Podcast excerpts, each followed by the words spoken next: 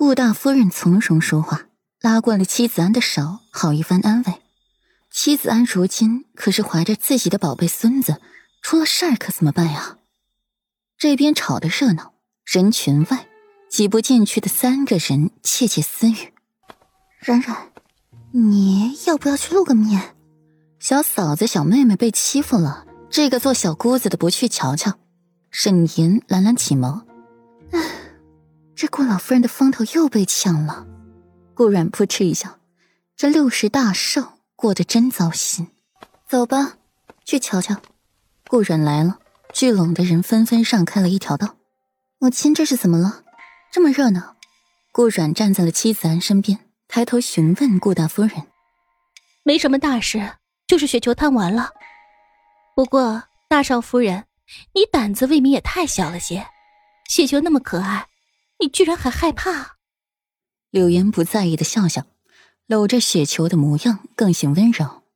话刚说完，雪球突然躁动了起来，磨着牙齿，竟一下挣脱了柳岩的怀抱，突然弹起，尖锐泛着寒光的犬牙重重的咬在了柳岩的发髻上面，往地上一蹦，扯下柳岩的头发，三千青丝散开，发簪落了一地，发根上都是脓血，散着淡淡的恶臭。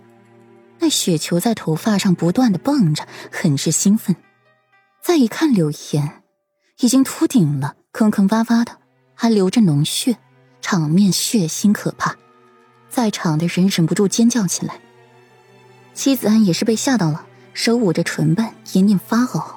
柳岩不知所措的看着眼前一幕，听到旁人的尖叫声，才反应过来，双手捂着脸大喊：“丫鬟白若，赶紧解下了自己的外衫。”罩在了柳岩的头上，故宫夫人脸上又气又急，拉着柳岩赶紧离开太师府，留下混乱的场面。把这狗带下去。顾然扭头对温情说，眸光微微复杂。小安慰了众人一番，才将人群散去。妻子安一想到了刚才的画面，头皮发麻，就忍不住犯恶心。过了好些天才缓过劲来。当然，这是后话了。因为国公夫人这一出，顾老夫人这场寿宴办的不算边境主欢，倒也算是圆满。在太师府用过了晚膳，才回王府。听到温婉这样一则话，消了顾阮一天的郁气。世子妃，世子爷今日一日都在书房办公，午膳晚膳都没有。奴婢已经备好膳食了，世子妃您送去给世子爷吧。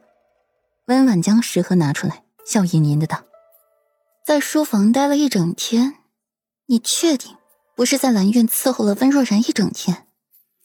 顾阮的眉心舒缓一些，往美人榻里面靠了靠。世子妃，您不知道，您前脚刚离开兰苑，不过一盏茶的时间，世子爷就出来了，准备和世子妃一块去太师府的。后来墨尘在世子爷耳边说了悄悄话。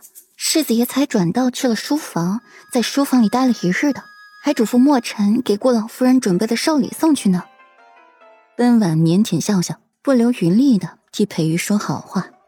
从知道裴玉去书房照顾温若然为止，让顾阮一个人回娘家时，温婉的情绪就不对了，抑郁寡欢。后来又知道裴玉在书房待了一日，没有去看温若然，心情才好。见顾阮回来了。又哄着顾阮去看裴玉，连说辞都准备好了，给俩小夫妻创造机会。这还差不多。顾阮听后才淡淡展颜，没去陪温若然就好了。不过忙了一天，什么事忙这么久，连午膳和晚膳都来不及用。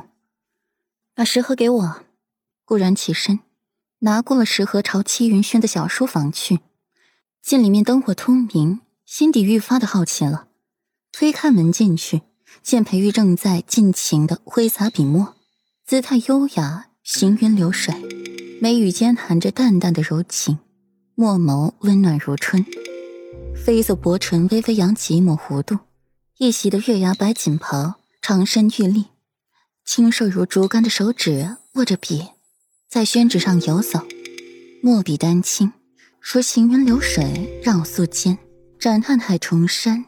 依旧颜，五官细腻柔和，珠光闪烁，散发着柔光，如同从画里走出来的人儿一般。